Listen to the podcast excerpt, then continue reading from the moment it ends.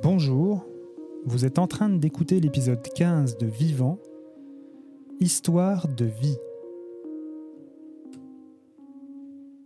Vivant, ce sont toutes les trois semaines des conversations ordinaires mais inspirantes, singulières et rassurantes pour éveiller votre conscience. Mes invités ont accepté de partager leur histoire et avec eux vous découvrirez que parler de la mort, c'est avant tout parler de la vie. Je suis Teddy Brodelet, fondateur de tranquillité.fr. Bienvenue dans Vivant. Bonjour à tous, j'espère que vous allez bien. Bienvenue dans ce 15e épisode de Vivant, dans lequel je reçois Delphine Le fondatrice de Histoire de vie, le QR code pour immortaliser le souvenir d'un proche. Avec Delphine, nous avons bien entendu parler de son parcours et de son histoire, mais surtout de psychogénéalogie et transmission familiale, un sujet passionnant que je vous propose de découvrir dès à présent. Je ne vous en dis pas plus et laisse place à mon échange avec Delphine Le Thor. Bonjour Delphine, bienvenue dans Vivant, comment vas-tu? Bonjour Teddy, euh, merci, euh, je vais très bien et je suis très contente d'être là, de pouvoir euh, discuter avec toi et partager la raison pour laquelle tu m'as invité à ce podcast. Et, et, cette raison est avant tout une passion. Donc on va, on va échanger là-dessus, c'est super, merci. Effectivement. Donc, euh, Delphine, pour ceux qui ne te connaissent pas, bah, je te propose de commencer par te présenter. Oui, bien sûr. Donc, euh, ça, je m'appelle Delphine, hein, vous le savez déjà. Euh, je suis maman de trois enfants qui sont déjà bien grands, puisque mon aîné a 25 ans, ma fille a 20 ans et mon dernier a 15 ans. donc, je suis une maman, on va dire, presque libérée de, de, cette partie euh, passionnante mais très chargée qui est l'éducation des enfants. Euh, ce qui explique aussi pourquoi euh, je suis arrivée à ce moment de ma vie à une reconversion professionnelle que je vais expliquer un petit peu plus, plus tard, enfin juste après. je vis actuellement en Haute-Savoie, sous la neige en ce moment. Nous avons beaucoup de chance. Et sinon, je suis originaire en fait de la Normandie et j'ai vécu 20 ans en Bretagne puisque mariée avec un Breton. Voilà pour la présentation rapide euh, de ma personne. Je te remercie. Euh, tu as parlé de reconversion. Est-ce que tu pourrais nous dire deux mots de ton parcours? Euh, Donc après un parcours, je vais essayer de ne pas revenir trop en arrière, mais après un parcours scolaire un petit peu chaotique, je ne sais pas si on rentrera dans les détails, mais voilà, j'ai commencé en fait après le collège à prendre une voie professionnelle. Euh, parce que j'ai eu un petit, une épreuve dans ma vie qui a fait que j'ai été en échec scolaire. Donc j'ai commencé, euh, j'ai commencé à apprendre euh, un métier qui était donc le secrétariat. Mmh. Et puis après, j'ai repris, heureusement, une filière générale. Et donc ma formation initiale, en fait, était assistante de direction, assistante de gestion PME, PMI exactement à l'époque. Et donc, ben, naturellement, j'ai commencé à travailler dans la bureautique et donc, euh, j'ai euh, exercé ce métier qui a été, euh, je pense, salvateur. Hein, on ne peut pas cracher dans la soupe, mais qui ne me correspondait pas. Mais ça, je l'ai compris plus tard. Donc, j'ai eu la chance, par contre, d'intégrer la fonction publique territoriale et la chance également d'intégrer une collectivité qui s'appelle le SDIS. Donc, ça veut dire Service départemental d'incendie et de secours. Et c'est tout simplement les pompiers. Donc, je travaillais à la direction départementale des sapeurs-pompiers et ça, c'était à Rennes. Donc, j'ai euh, eu des missions euh, très intéressantes. Euh, j'ai commencé au secrétariat de direction pour un directeur départemental adjoint, poste sur lequel j'ai appris beaucoup. et puis, dans mon parcours professionnel, j'ai toujours vécu en fait de très belles rencontres. C'est ce qui a vraiment marqué ma vie professionnelle davantage que euh, les dossiers qui m'étaient confiés, que je, que je traitais, que je gérais avec tout mon cœur, parce que j'ai un côté un peu perfectionniste et consciencieux, donc pas de souci, mais ce qui m'animait, ce qui, ce qui me faisait me lever le matin, c'était vraiment euh, l'humain, quoi. Voilà, donc euh, déjà, à cette époque-là, durant tout mon parcours, en fait, tous les à peu près cinq ans, j'avais besoin de bouger, j'avais besoin d'apprendre de, des nouvelles choses, voilà, j'avais fait le tour de, mon poste et donc je, cherchais, et ça, c'est quelque chose qui est la, dans la territoriale, c'est la mobilité interne en fait. Donc j'en ai profité, j'en ai usé, abusé et du coup j'ai énormément appris euh, dans le métier de, de, secrétaire de direction euh, en passant par, euh, par les finances publiques, par les marchés publics, par la gestion du patrimoine immobilier, tout, ce qui est caserne, direction bâtiment, etc. Donc j'ai appris beaucoup. Euh, néanmoins, euh, je, voilà, plus le temps passait, plus je sentais que, euh, que quelque chose vibrait en fait à l'intérieur de moi. C'est vraiment le, terme qui représente ce que je ressentais, c'est-à-dire que ben, le, être dans un bureau confortable, confortablement installé sur, sur mon siège, et j'étais confortablement installée puisque fonctionnaire. voilà, pas peur du lendemain avec euh, des relations professionnelles parfaites, des belles rencontres. J'avais absolument aucune raison de vouloir euh, partir de, ce confort, de cette zone de confort. Euh, un jour, il y a une bonne dizaine d'années déjà, j'ai suivi une formation qui s'appelait mobilité et c'était mobilité interne comme externe. Et moi, j'avais dans le coin de ma tête l'idée d'une mobilité externe. Et puis, euh, à la fin de cette formation, on a eu une petite partie euh, euh, bilan de compétences. Et ce que ce petit bilan de compétences a révélé, c'est que je ne suis pas quelqu'un de bureau, mais quelqu'un de terrain. Voilà, donc moi, je suis allée voir la formatrice à la fin et je lui ai dit, écoutez, ça fait complètement écho, ça me parle, ça a du sens, mais qu'est-ce que je fais? Qu'est-ce que j'en fais? Et elle me dit, mais ça, c'est votre chemin, c'est votre parcours, donc c'est à vous de le découvrir. Et me voilà partie avec cette réponse qui n'en était pas une et tout un chemin à, parcourir et à découvrir. Donc, euh, bon, voilà, ça, en fait, ça, a été le, point de départ euh, de, de, ce parcours de reconversion que j'entamais. Donc, il m'a fallu quand même une dizaine d'années. Hein, je voulais pas me reconvertir pour me reconvertir. Je voulais pas faire quelque chose par défaut, puisque évidemment, je, je savais ce que je quittais et je savais pas ce que j'allais retrouver. Donc, c'était quand même un risque.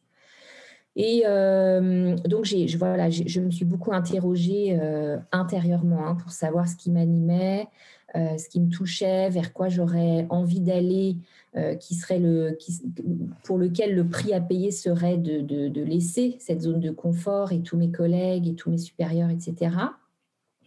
Et en fait, j'ai été très naturellement attirée vers le monde du funéraire.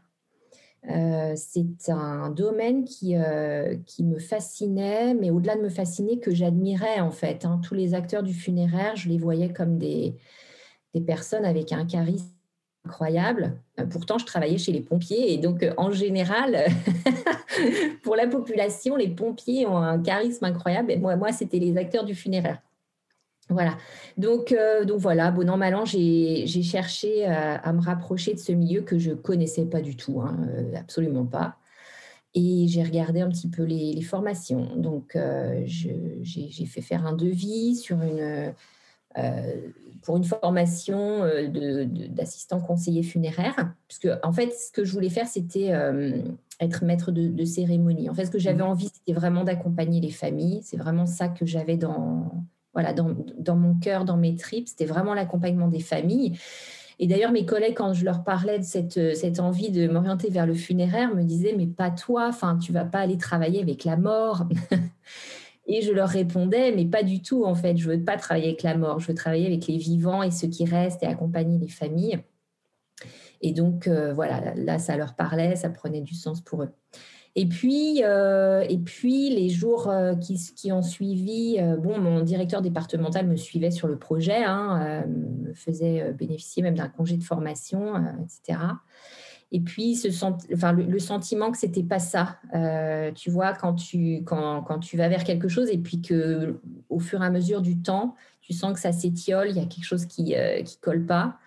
Et en fait, euh, bah, j'ai voilà, un petit peu abandonné ça tout en gardant hein, cette, euh, cette, vision très positive de, ce milieu.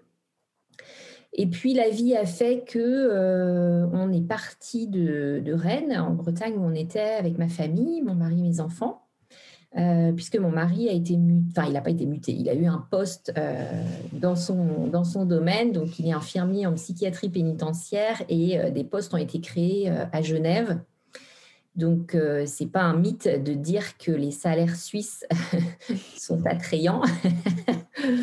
Et donc, donc voilà, on a pris une partie des enfants sous le bras, quelques valises, et puis on, a, on est parti en Haute-Savoie. Bon, tout ça pour dire que, par contre, moi, de la fonction publique territoriale, il fallait que je trouve un poste en Haute-Savoie pour être, euh, pour être recruté par voie de mutation. Donc, euh, donc j'ai trouvé un poste en mairie, une petite commune de moins de 2000 habitants, donc tout petit hein, par rapport à la collectivité d'où je venais, euh, c'était microscopique. Et puis, sur la fiche de poste ne figurait pas une particularité de mes missions qui était très importante euh, en termes de temps et d'investissement, c'était la, gestion du cimetière de la commune. D'accord. Donc, bingo, hein, fallait que ça tombe sur moi. Et peut-être qu'il ne l'avait pas mis dans la fiche de poste parce que ça rebute. Et en fait, euh, bah, moi, c'était vraiment quelque chose qui m'a profondément euh, convaincu, confirmé que j'étais à ma place. Alors, voilà, donc, toujours avec cette idée quand même de, enfin cette idée, ce, besoin et ce désir et cet objectif euh, de reconversion professionnelle. Donc je gérais mon cimetière, euh, je l'ai informatisé, enfin j'ai tout, fait ce qu'il fallait. J'assistais euh, donc aux cérémonies, j'accueillais les familles endeuillées qui venaient donc acquérir une concession, enfin réserver une concession. Euh, j'avais contacté également avec les personnels euh, du funéraire et puis j'assistais même, enfin je dressais les PV d'exhumation lorsqu'il y avait une exhumation. Donc tout ça pour dire que c'est vraiment un domaine qui ne me fait pas peur et au contraire euh, qui, qui, qui, me fait vibrer, enfin qui me fait vivre en fait à l'intérieur de moi. Donc quand même, cette idée de reconversion, je ne voulais pas la laisser de côté. Et du coup, je me suis dit, ben, en parallèle, je vais reprendre des études. Donc, j'ai repris des études euh, avec Rennes 2, l'université Rennes 2. Donc, j'ai commencé une licence de psycho parce que, en fait, euh, in fine, ce que je voulais faire, c'était de la psychogénéalogie. Donc, j'en reparlerai peut-être un petit peu plus tard, mais la psychogénéalogie, c'est en fait euh, un, outil thérapeutique en psychologie pour aller euh, peut-être mettre en lumière, identifier certains mécanismes, euh, des schémas de reproduction en allant dans l'arbre euh, généalogique tout simplement. C'est pour ça que ça s'appelle psychogénéalogie. Et donc, fac de psycho à distance, le soir en rentrant du travail, avec une famille. Donc, pas besoin de dire que les journées étaient chargées et que euh, ben, tout tournait autour de ça, puisque mes vacances, je les prenais pour aller passer mes partiels en présentiel. Euh, voilà. Bon, mais j'étais euh, voilà, j'étais dans mon élément, ça me plaisait beaucoup.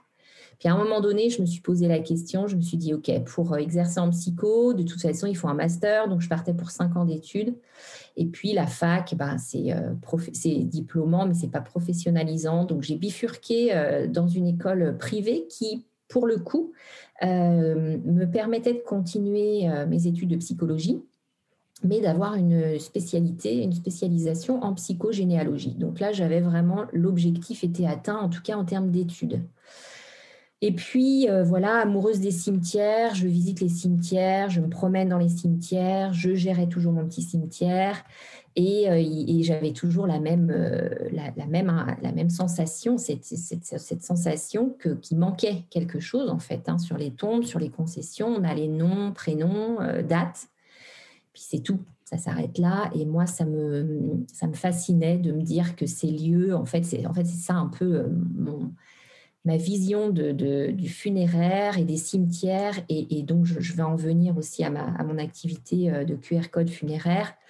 Euh, pour moi, les cimetières sont des lieux en effet remplis de, corps, hein, de, personnes qui sont mortes, qui sont décédées. Mais pour moi, c'est avant tout des lieux remplis d'histoires de vie. Et donc, euh, donc euh, je poursuivais mes études. Je les continue toujours d'ailleurs. Je termine en juillet prochain. Et puis, je me suis dit, voilà, en fait, le, le moment de la reconversion est arrivé. Il faut que j'étudie l'idée de, donner accès en fait aux, gens et aux familles à des informations supplémentaires euh, en plus des, noms, prénoms et des dates euh, qui figurent sur les concessions. Et puis, donc on, revient en arrière à plus d'une dizaine d'années où je, je m'intéressais aux funéraires, j'étais abonnée à un magazine et j'avais vu en fait l'existence de QR codes funéraires. Et donc euh, voilà, tout ça a fait son chemin et j'en suis arrivée à un moment où je me suis euh, sentie prête. Euh, c'est pas que je me suis sentie prête, c'est que la situation s'y prêtait totalement aussi. Euh, et donc j'ai pris une disponibilité de la fonction publique territoriale. Alors avant de prendre ma dispo, j'ai étudié avec la, j'ai été accompagnée par la Chambre de commerce et d'industrie de Haute-Savoie pour faire une étude de marché sur ces petits QR codes pour savoir si le marché était prêt, était mûr. Alors, il y a toujours une part d'inconnu, mais pouvoir faire cette étude de marché accompagnée par de professionnels a été important pour moi. Donc voilà, en novembre 2019, j'ai pris euh, mon envol. j'ai dit au revoir à ma zone de confort euh, et puis, euh, puis j'ai lancé mon entreprise de, donc de QR code funéraire qui s'appelle Histoire de vie, histoire au pluriel. Et, voilà, donc on est au moment actuel de mon parcours professionnel. Je pense que j'ai rien oublié. J'espère qu'on voit bien la cohérence euh, pour en arriver à, présenter Histoire de vie ensuite. Écoute, on voit bien le lien en tout cas que tu fais entre euh, voilà, cette évolution euh, que tu as eue sur ces dernières années. Donc je te remercie. avant d'entrer plus en détail dans, dans ce qu'est Histoire de vie, j'aimerais que tu puisses répondre à cette question. D'où te vient cette fascination pour les cimetières? Ah, c'est une bonne question. Qu'est-ce qui me fascine tant dans les cimetières? Eh bien, écoute, euh, je trouve ces lieux, je vais parler avec mon cœur, hein, donc c'est pas du tout intellectualisé. Euh, je trouve ces lieux beaux, tout simplement. Déjà, dans un premier temps, au niveau esthétique, euh, c'est un endroit paisible où j'ai eu des occasions de méditation, d'intériorisation, de, retour sur moi-même. Euh, d'apaisement. Voilà, tous ces, tous ces sentiments-là, je les ai vécus dans les cimetières. Euh, je pense que j'ai toujours ressenti, en fait, qu'il y avait des histoires euh, dans ces, dans ces lieux-là, que ces lieux étaient remplis vraiment d'histoires de vie et que ces personnes décédées, voilà, c'était leur endroit de repos, en fait, hein, leur dernière demeure, comme on l'appelle mais surtout un endroit euh, où, ces personnes pouvaient se reposer en fait d'une vie. Euh, d'une vie, euh, on le sait, toutes les vies sont ponctuées de choses belles, agréables, et puis aussi, aussi de difficultés. Donc vraiment, ces cimetières, pour moi, sont des endroits de repos, et pour les défunts, et pour ceux qui s'y promènent, en tout cas moi. Et puis, euh, et puis bon, probablement, hein, ça, euh, on ne peut pas le vérifier, mais euh, probablement que ça me rapprochait de mes propres défunts. Mhm. Hein, puisque je pense, je ne l'ai pas vérifié non plus, mais je pense que quand on est attiré vers ce domaine-là, quand on, quand on est aussi touché par, par le funéraire, par l'histoire de vie, par la mort aussi, hein, la mort ne me fait pas peur, c'est que euh, on a été confronté de près ou de loin, mais en tout cas d'un petit peu près, euh, par, euh, par la mort et par le fait que, bah, la mort, ça fait partie de la vie. quoi. Voilà. Je te remercie. Donc tout ce chemin t'a mené à aujourd'hui, comme tu le disais, la création de une histoire de vie. est-ce que tu peux, en quelques mots, nous, nous dire ce que c'est précisément et quel en est le concept? Alors effectivement, histoire de vie, c'est un, j'ai envie d'appeler ça en fait de la biographie numérique. Euh, euh, oui, c'est de la biographie numérique. En fait, le QR code, donc voilà, je vais présenter le concept hein, très simplement. Il s'agit d'un, euh, QR code qui est gravé au laser sur une petite plaque métallique de 5 cm par 5 cm pour être précise. Euh, et donc, cette plaque va se fixer par collage double face sur la concession d'un défunt. Et puis, comme tout flashcode, eh ben, il faut le flasher avec son petit smartphone ou sa grande tablette ou peu importe, quelque chose qui peut flasher les, QR codes. Donc on flash le QR code et puis on tombe directement sur l'histoire euh, du défunt. Donc une biographie, et voilà, je l'appelle biographie parce que en fait ça contient du texte, euh, mais aussi des photos, vidéos, enregistrements audio euh, et puis des témoignages. Donc les, QR codes qui sont déjà installés contiennent, contiennent l'histoire en fait de, de, la personne qui est inhumée, en tout cas quand, quand on se place dans, dans, un cimetière. Alors il y a la possibilité en fait de restreindre l'accès ou de le laisser public. Donc, il est possible que quand on visite un cimetière, enfin, quand on se rend dans un cimetière, quand on se promène dans un cimetière ou qu'on visite quelqu'un euh, dans un cimetière, on puisse euh, se promener comme ça dans les allées et trouver un QR code et le flasher euh, de manière totalement publique. Et donc là, on peut effectivement avoir accès à l'histoire de la personne inhumée, qu'on la connaisse ou pas. Et puis, selon la volonté, euh, soit du défunt, s'il a prévu ça avant son décès, soit de la famille, on peut restreindre l'accès si la famille préfère que ce soit un accès euh, privé. Et donc là, c'est restreint par un mot de passe. Et donc, les gens qui vont flasher le code n'auront pas accès à la biographie, sauf ceux, euh, les plus proches parents ou les amis, qui ont, à, qui, à qui on a pu donner le, le mot de passe. Donc on voit bien en tout cas le lien avec ce que tu évoquais tout à l'heure, donc la psychogénéalogie.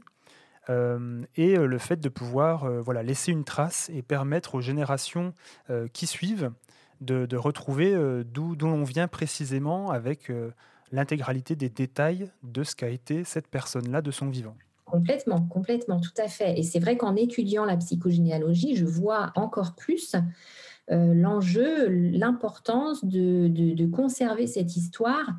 Alors, ma vision, en tout cas ma connaissance que, j'ai maintenant de la transmission de l'histoire, c'est que euh, même si on la garde pas sur un petit QR code, cette histoire, elle se transmet. Hein. c'est ce qu'on appelle la transmission, les transmissions invisibles, euh, l'héritage invisible, et puis les, voilà, tout ce qu'on appelle le transgénérationnel. Euh, hein, tout ce qui se transmet d'une génération à l'autre, de génération aux autres générations, parce que en fait, euh, on retrouve des choses dans l'arbre généalogique, puisque la, psychogénéalogie, hein, on, va, chercher dans l'arbre généalogique. Non seulement les noms, euh, prénoms, dates des ascendants, mais aussi euh, leur métier, leur histoire. Euh, est-ce qu'il y a eu euh, des, traumatismes de guerre? Est-ce qu'il y a eu des enfants morts-nés? Est-ce qu'il y a eu des, décès prématurés? Des choses comme ça, qui vont redescendre, en fait, l'énergie de ces, de ces histoires-là va redescendre sur les générations futures. Hein. Et donc, même si on ne conserve pas l'histoire dans la connaissance de cette histoire, cette histoire, elle, elle nous imprègne, elle vit en nous. Et donc, parfois, euh, enfin, c'est pas parfois en fait, c'est en, nous tous, euh, il existe des choses euh, dont on a hérité et puis parfois, bah, ça empêche d'avancer. Hein. Il y a vraiment des, schémas de reproduction euh, qui, se, qui, se, qui se font, qu'on n'arrive pas à, identifier. On ne sait pas pourquoi on fait les choses comme ça ou pourquoi, euh, euh, je ne sais pas, dans une fratrie, les deux frères vont tomber dans l'alcoolisme, la sœur va pas y tomber. voilà, on peut expliquer différentes choses comme ça en remontant dans l'histoire familiale. Et du coup, ça permet de mettre en lumière de euh, ne plus porter en fait l'héritage invisible comme un poids et une culpabilité, parce que quand on a ce poids du transgénérationnel et qu'on ne connaît pas l'histoire et qu'on ne sait pas euh, d'où vient ce poids, on a tendance à se sentir responsable de ce poids. En tout cas, on le vit mal, on ne hein, l'identifie pas et du coup, on se sent pas normal, on, se sent coupable de quelque chose. Donc vraiment, le mettre en lumière par la psychogénéalogie, euh, en, ayant connaissance du coup de, l'histoire et en n'ayant pas que des noms et des dates, alors on va euh, désamorcer, on va dédramatiser, on va déculpabiliser une situation euh, qui finalement n'est pas la nôtre, ne nous appartient pas. Oui, c'est très intéressant. Et du coup, comment on explique cette transmission de ces éléments-là qui viennent nous affecter, nous, mais d'où nous ne sommes pas quelque part titulaires, qu'on irrite de ces générations précédentes. Est-ce qu'on a des éléments d'explication sur comment comment c'est possible? Oui, il y a des éléments de réponse. Alors la psychogénéalogie, en fait, elle a été euh, créée, enfin en tout cas c'est Anne Ancelin qui est la, fondatrice, on va dire, de la psychogénéalogie. Euh, et puis son, successeur, alors je ne me souviens plus de son nom euh, comme ça vite fait, mais et, en fait il y a des outils effectivement concrets.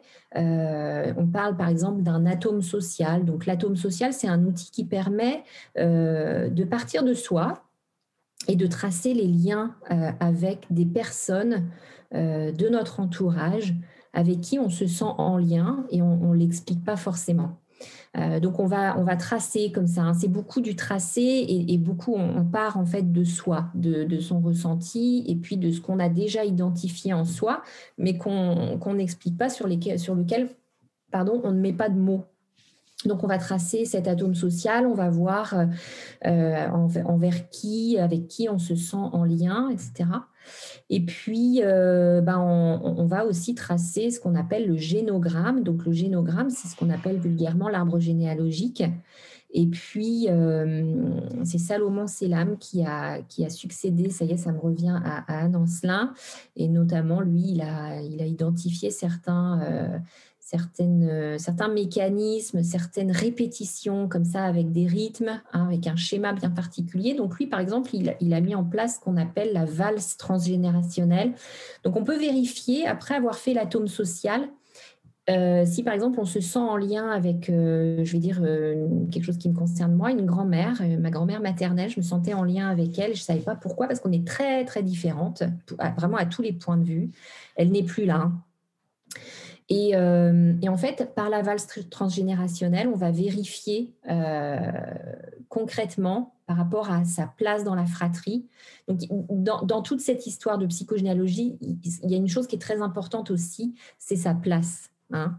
Euh, identifier, même si on la connaît en théorie, la mettre sur papier, ça permet de vraiment de visualiser sa place. et au niveau identitaire, c'est très important et on, remarque beaucoup dans la société, pardon, de plus en plus, qu'il y a comme ça des crises identitaires. Euh, on ne sait pas trop euh, où est notre place, on n'arrive pas à trouver notre place. Hein. Ce, mot place euh, a un sens et il revient beaucoup. Et quand on ne trouve pas sa place, eh ben, tout simplement, on ne se légitime pas en tant qu'individu. Donc, euh, donc, voilà, donc la place dans la fratrie permet également, selon Salomon Selam, de, euh, de, voir le lien euh, concret avec, avec une personne avec qui on se sent en lien. Donc oui, il y a des choses qui ont été vérifiées. Maintenant, quelqu'un qui est cartésien, qui est très scientifique, qui veut qu'on lui prouve les choses par A plus B, je crois que c'est des expériences qu'il faut faire dans le vécu intérieur et pas en effectivement en interrogeant une science précise, avec des, avec des réponses précises. Euh, mais en tout cas, moi, pour, le, pour connaître la psychogénéalogie depuis de nombreuses années, ça fait peut-être 20, 25 ans que je connais ce, ce, concept-là, euh, pour euh, l'avoir étudié, mais testé moi-même, je sais que, je sais que l'héritage se fait. Ça, c'est indéniable et, vraiment pouvoir en fait avoir des réponses et ne pas rester avec des, des, zones d'ombre dans, cette histoire familiale.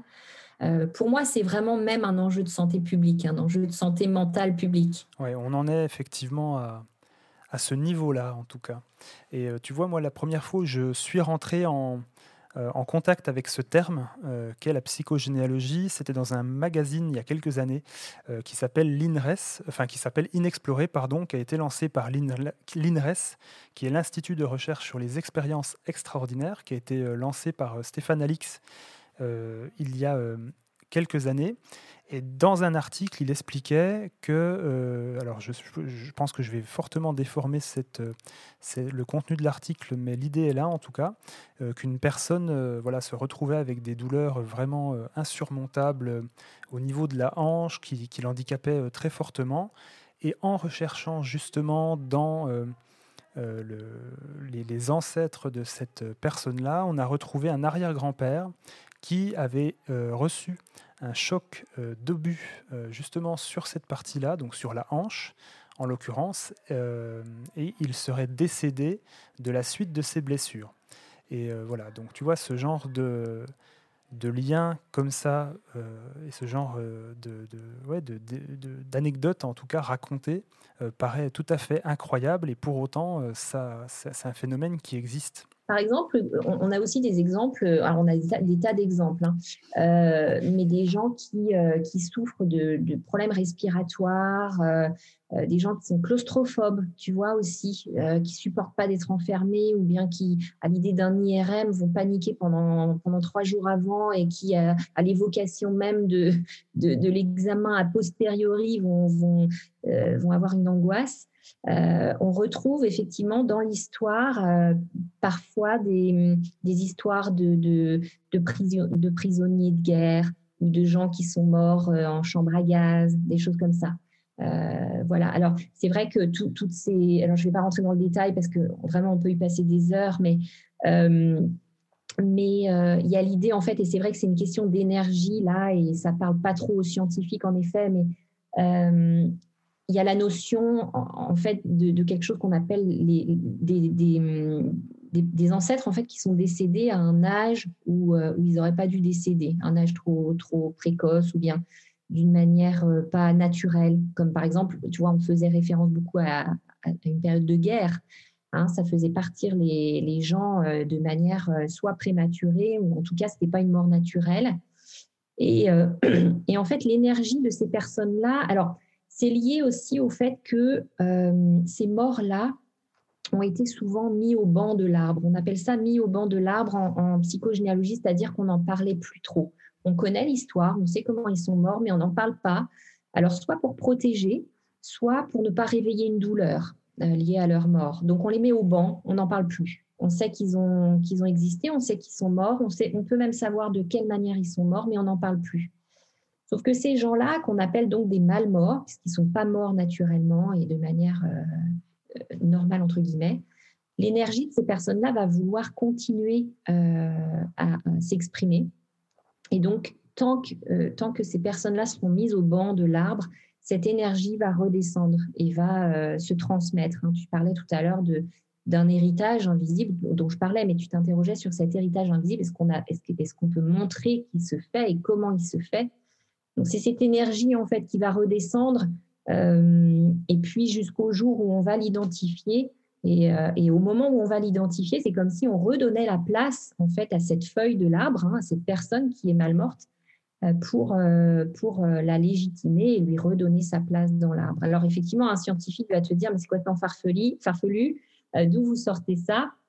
Voilà, moi je ne sors pas de mon chapeau, hein, c'est des, vraiment des, personnes qui ont étudié, et puis bon, c'est des personnes qui étaient euh, psychiatres ou voilà, des gens qui, euh, qui suivaient euh, des, parcours de vie qui, à un moment donné, étaient en souffrance. Hein. Donc, ça, tout ça n'est pas né comme ça par des idées de se dire, bah, tiens, on va sortir un truc. Hein. Ça a été vraiment prouvé, éprouvé sur des, sujets qui vivaient des choses, comme tu l'as exprimé tout à l'heure par rapport à ce problème de hanche ça peut être des problèmes respiratoires, ça peut être des problèmes aussi de, euh, fécondité, de, non-autorisation à donner la vie, des choses comme ça. Hein. On a vu des, des situations en psychogé où, euh, où, des femmes euh, qui ne présentaient pas d'anomalie organique, ni chez elle, ni, chez son conjoint, en allant en psychogénéalogie rechercher un petit peu, qui découvraient par exemple que une grand-mère ou une arrière-grand-mère avait fait des avortements spontanés. Euh, à l'époque, ça se faisait beaucoup. Hein. Euh, qui elle-même, bah, du coup, n'arrive pas à avoir d'enfants ou bien fait des fausses couches à répétition. Et euh, le jour où c'est mis en lumière, eh bien, Thibault pointe le bout de son nez, quoi. Hein. Donc voilà, c'est des situations qui, qui ont été vécues, vécues en vrai. Merci beaucoup Delphine en tout cas pour, pour ton partage sur ce thème vraiment, vraiment passionnant. Euh, est-ce que tu pourrais nous dire un mot sur, euh, sur toi, ta vision euh, de ce qu'est le, deuil? Le deuil, pour moi, c'est quelque chose qui se vit. Hein. on, a souvent tendance à utiliser l'expression ou à entendre l'expression faire son deuil. Pour moi, on ne fait pas son deuil, le deuil ne se fait pas. on est acteur du deuil, en fait, hein, et, on vit le deuil. Euh, pourquoi on vit le deuil? Parce que c'est une période de la vie euh, où euh, déjà la mort est, irréversible. Hein. Je crois que c'est la seule chose dans la vie qui est irréversible. Et donc, euh, donc voilà, c'est quelque chose qu'on ne peut pas maîtriser, c'est quelque chose qui nous échappe complètement, c'est quelque chose qui, quand ça nous arrive, nous laisse euh, face à des émotions euh, bah, qu'on ne connaissait pas. qu'on n'avait pas vécu parce que les émotions que ça génère, on a pu les vivre comme la tristesse ou bien ou la colère, des choses comme ça on peut vivre ces émotions-là à d'autres occasions. Mais lors d'un deuil, ces émotions-là, elles sont pas vécues du tout de la même manière que, euh, aux autres occasions. Et donc, euh, on peut pas, en fait, euh, traverser cette période qui est douloureuse. Hein. Ça, ça, ça c'est, on, on, est bien d'accord. C'est une période qui est douloureuse. On peut pas la vivre en écoutant ce que les autres nous disent ou les conseils que les autres nous donnent. C'est vraiment quelque chose qu'on vit de l'intérieur. Et que euh, chaque individu, euh, dans sa singularité, va vivre avec euh, les forces qu'elle a, mais aussi ses failles. C'est vraiment un parcours, en fait, hein, de, de, vie. Pour moi, la, mort fait partie de la vie. Ça, pour moi, c'est vraiment un message qui est très, très important. La mort fait partie de la vie. Cependant, quand elle arrive, on n'y est pas préparé, on n'y est jamais prêt, même si c'est suite à une longue maladie. Hein on n'est jamais prêt tout simplement parce que, comme je le disais, ces émotions-là, elles débordent, elles nous envahissent, on ne sait pas quoi en faire, on voudrait les fuir. Et en fait, euh, vouloir les fuir, c'est simplement euh, reculer pour mieux sauter. Hein. C'est une cocotte minute, c'est 15 jours, ça va, ça va forcément de toute façon euh, nous, revenir en boomerang. Donc, vivre son deuil, c'est accueillir, en fait, je dirais ça moi comme ça, je dirais que c'est accueillir les émotions qu'on ressent, c'est autoriser, s'autoriser à avoir ces émotions-là, euh, s'autoriser à, accepter euh, que, le temps va être aussi un allié. Euh, alors évidemment, sans rentrer dans le détail, j'ai été confrontée, moi, au deuil très jeune. Hein. J'ai perdu mon papa quand j'avais 13 ans. Et puis, c'était un deuil particulier parce que déjà, quand on est enfant ou jeune adolescent ou adolescent, ben, nos parents sont immortels. Enfin, on n'a absolument jamais euh, imaginé qu'un de nos parents partirait, enfin mourrait.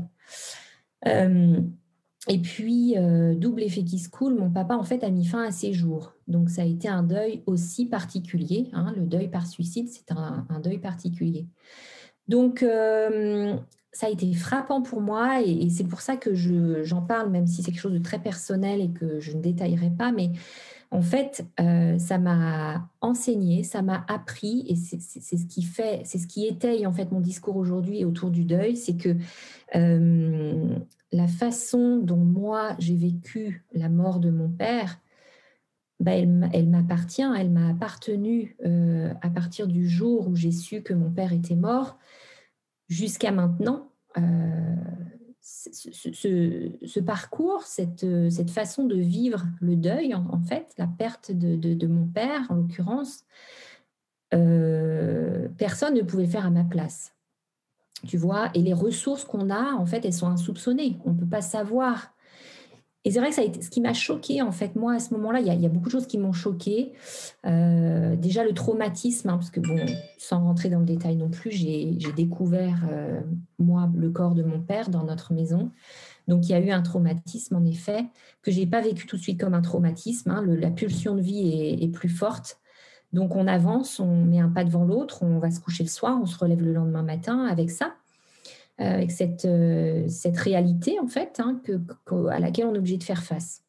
Et puis, euh, alors quand vous, avez, quand vous êtes enfant, vous avez 13 ans, que vous avez cette histoire qui vous arrive là, que vous maîtrisez pas, ben voilà, vous allez chercher au fond de vous et en fait, tous les gens autour ont tendance à, à, à, savoir, enfin à dire des choses qui sont absolument en décalage total avec ce que toi tu vis de l'intérieur. Et donc, euh, pauvre enfant, euh, à 13 ans, vivre ça. Euh, donc, je rappelle, suicide et en plus découvrir le corps de mon père. Je ne sais pas si tu peux imaginer, mais, même moi, en tant qu'adulte, si un enfant de mon entourage vivait ça, je me dirais, c'est terrible, elle va jamais s'en remettre. Bon. Et en fait, les choses sont tout autres parce que, bon, tu connais Boris Cyrulnik qui parle de la résilience. On a tous en nous une part de résilience. Et puis, on a la force ou non d'accéder à cette résilience. Hein. Euh, et ça, c'est vraiment, vraiment inscrit euh, dans notre carte mère, dans, dans, dans, nos fibres à nous, profondes. Euh, et, ça, ça appartient à chacun. Et c'est pour ça que, pour revenir à ta question sur qu'est-ce que c'est pour moi le deuil, enfin, comment j'aborde le, deuil, comment je vois le deuil, je le vois comme, bah voilà, comme, comme un événement de la vie qu'il faut vivre, mais vivre avec soi-même. Euh, il y a quelque chose qui s'est arrêté le jour où mon père est décédé, hein, et c'était violent aussi ça pour moi, le fait que quelque chose s'arrête, et dans ma vie et à l'intérieur de moi, j'avais l'impression que tout se mettait en pause, parce qu'en effet quelque chose s'était arrêté, mais la vie autour continuait, et euh, autant ça a été violent pour moi à ce moment-là, autant je sais aujourd'hui que euh, de par mon parcours à moi, bien sûr quelque chose s'est arrêté, mais que la vie continue. Et c'est en ça que je, considère que la, mort fait partie de la vie. C'est qu'elle va nous frapper à un moment donné, de près ou de loin, euh, jeune, moins jeune, peu importe. Euh, la séparation, le côté irréversible de la mort est très violent c'est quelque chose de très violent. De, euh, on n'est pas préparé, même si on voit quelqu'un souffrir, on se dit, bah, il faut que cette souffrance s'arrête, donc euh, ça sera mieux quand il ne sera pas là. Mais on, reste face à, euh, à ce vide. Hein. Tu as fait un, un podcast avec, je ne sais plus son prénom, rappelle-moi, qui parle du vide. Avec Alban Kaden. Voilà, Alban, j'ai beaucoup aimé effectivement la notion du vide. Hein, et la mort nous laisse face à ce vide, à cette absence. Et donc on doit composer avec ça et encore une fois, on compose avec, euh, ses propres émotions, avec euh, son aptitude à faire face, avec des ressources qu'on ne soupçonne pas, que tout notre entourage ne soupçonne pas non plus. Et donc, c'est vraiment un chemin. C'est un chemin. Et sur ce chemin, eh bien, on va avoir des rencontres, on va faire des belles rencontres, et puis des mauvaises rencontres, et puis ça fait partie en fait du processus, ça fait partie du chemin. Donc pour moi, le deuil, c'est vraiment quelque chose qu'on doit vivre et qu'on doit accepter de vivre avec les sentiments, euh, les émotions, les douleurs. Il faut accueillir tout ça. C'est très important pour moi. Je te, remercie vraiment pour euh, ton témoignage euh, très personnel. Je suis vraiment très touché de, voilà, de, cette confiance. Sans transition, est-ce que tu aimerais partager avec nous des livres ou des références qui, toi, ont pu t'aider ou en tout cas qui t'inspirent sur, sur cette thématique? Oui, oui, bien sûr. Alors, ben, on, va, euh, on va garder le lien avec ce que je viens de dire. Donc, il y a un livre que je lis actuellement euh, qui est bien fait, qui est très, très simple à lire, qui s'appelle Vivre son deuil et croître. Euh, donc, donc j'aime ce livre parce qu'il est très pratico-pratique et puis il parle à toute personne qui a eu à, vivre ce moment-là dans sa vie. Euh, et puis, euh, il ne s'appelle pas faire son deuil, mais il s'appelle vivre son deuil. donc, par rapport à ce que je disais, ça a beaucoup de sens. Voilà, donc c'est un livre qui, euh, qui est aux éditions Jouvence, qui a été écrit par Josette Poletti et Barbara Dobbs et que je conseille. Et puis en, psychogénéalogie, alors évidemment, il y a beaucoup de lectures de, d'Anne Ancelin qui sont très intéressantes. Il y a également Ligne de faille c'est un, livre qui est assez connu pour tous ceux qui, s'intéressent à la psychogénéalogie. Ligne de faille, très bien. Et puis il y a du contemporain qui n'est pas forcément classé dans la psychogénéalogie, mais il y a un livre, moi, qui m'a, euh, comment dire, euh, bouleversé, légitimé, euh, fait exister, je ne sais pas comment le définir. c'est de Delphine de Vigan et ça s'appelle Rien ne s'oppose à la nuit. qui reprend donc le titre d'une chanson d'Alain Bachung. Et en fait, Delphine de Vigan raconte l'histoire de sa propre maman qu'elle découvre elle-même sur son lit décédée. Sa maman est décédée, elle a mis fin à ses jours. Alors évidemment, le lien est tout de suite fait avec mon histoire à moi, mais euh, c'est pas tant ça qui m'a qui touchée et bouleversée dans ce livre. C'est vraiment l'histoire familiale en fait de cette femme, sa maman, Delphine de Vigan, qui met fin à ses jours après la soixantaine parce qu'elle découvre qu'elle a un cancer. Et en fait, euh, ben, c'est très étonnant parce que, et, ce livre est très bien fait, j'aime beaucoup l'écriture de Delphine de Vigan, mais au-delà de ça, en fait, elle revient du coup sur l'histoire de sa maman parce que euh, sa mort par suicide a laissé euh, la question incroyable de pourquoi est-ce qu'elle a mis fin à ses jours parce qu'elle avait un cancer, alors que toute sa vie durant, elle a eu une vie euh, d'épreuve, en fait. Ça a été une vie ponctuée de malheurs, de difficultés, euh, de place dans la fratrie, là pour le coup aussi, avec une famille, avec beaucoup d'enfants. Elle était l'aînée, si je me souviens. Et donc, elle avait en charge beaucoup ses petits frères et sœurs que ses parents euh, mettaient au monde comme ça les uns après les autres, euh, des parents particuliers. Il y a eu aussi un peu d'inceste dans sa famille. Voilà. Elle a vécu une vie très compliquée, très difficile. Elle a surmonté tout ça. Et le jour où elle apprend qu'elle a un cancer, ça, elle ne le surmonte pas. Alors que euh, on sait que, euh, bon ça c'était il n'y a pas tant, tant d'années que ça, hein. donc on était déjà à un moment où beaucoup de cancers sont bien pris en charge, on, peut survivre à un cancer, etc. Et cette épreuve-là, la maman de Delphine de Vigan ne euh, s'en remet pas et tout simplement finit euh, euh, sa vie en décidant que c'est le moment pour elle d'arrêter. Alors il y a ce côté violent du choix de mourir puisqu'on sait qu'on laisse euh, des gens avec euh, ce deuil-là très particulier à faire. Donc ça, c'est encore un autre sujet, un autre euh, sujet de discussion qui pourrait prendre beaucoup de temps. Hein, le, le, le, fait de, de, de, voilà, de, vivre ce deuil-là en se disant que la personne qui est partie a fait le choix de nous laisser, hein, en fait. Voilà. Donc il y a tout ça qu'il faut gérer aussi après, au-delà de l'émotion du deuil. Voilà, donc euh, rien ne s'oppose à la nuit de Delphine de Vigan, euh, vivre son deuil et croître, euh, ligne de faille, puis il y en a beaucoup d'autres hein, de la bibliographie, je pourrais vous en faire une liste incroyable. Et puis voilà, ça a toujours été des lectures qui m'ont qui m'ont nourri. Hein. J'ai besoin de, ce genre de lecture qui, dont, je sors et qui, qui, qui s'est imprimé en moi en fait. Merci beaucoup Delphine pour toutes ces références pour conclure, bah voilà, est-ce que tu pourrais nous dire euh, par quel biais on peut te contacter euh, si, on, si on souhaite en savoir plus euh, sur, sur bah, Histoire de vie et sur toi? Bien sûr, tout à fait. Alors le plus simple, ça va être le site internet hein, d'Histoire de vie. Donc je rappelle, parce que c'est important, donc histoire au pluriel, tiré du 6, 2DE, tiré du 6, vie, VIE, au singulier, .com. Donc ça, si vous tapez cette référence-là sur Internet, vous allez tomber directement sur mon site Internet. Et puis, euh, sur ce site, vous allez avoir une petite rubrique qui s'appelle Comment ça marche. Vous cliquez dessus et vous allez accéder à mon flyer numérique qu'on appelle une landing page. Euh, c'est un flyer numérique qui vous présente le concept. N'hésitez pas à aller voir. En fait, euh, j'ai donné vie à quatre histoires quatre biographies, dont celle de Léonie. Donc Léonie, c'est celle qui figure sur la, le flyer de présentation.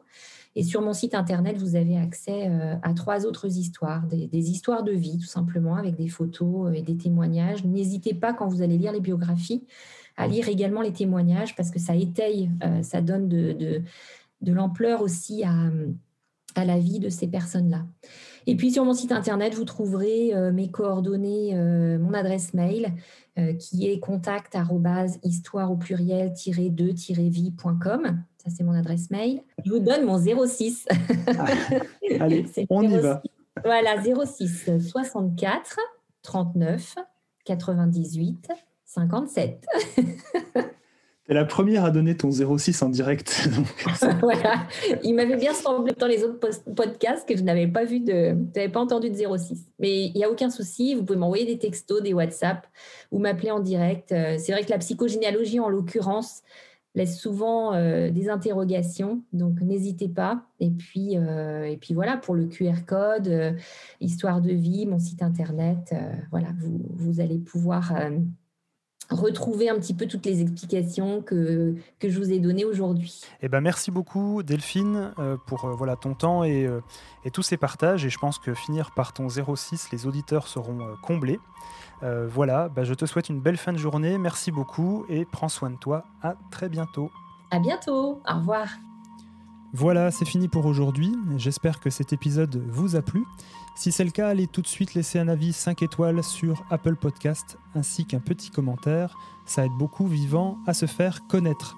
Quant à moi, je vous donne rendez-vous dans 3 semaines pour un nouvel épisode où je recevrai La Voix Podcast qui parlera avec nous de son parcours et de son histoire. Pour finir, si vous souhaitez vous libérer des démarches administratives qui accompagnent un décès en quelques minutes et simplement, n'hésitez pas à me contacter sur mon site www.tranquillité.fr. Je vous dis à bientôt pour un nouvel épisode et d'ici là, prenez soin de vous.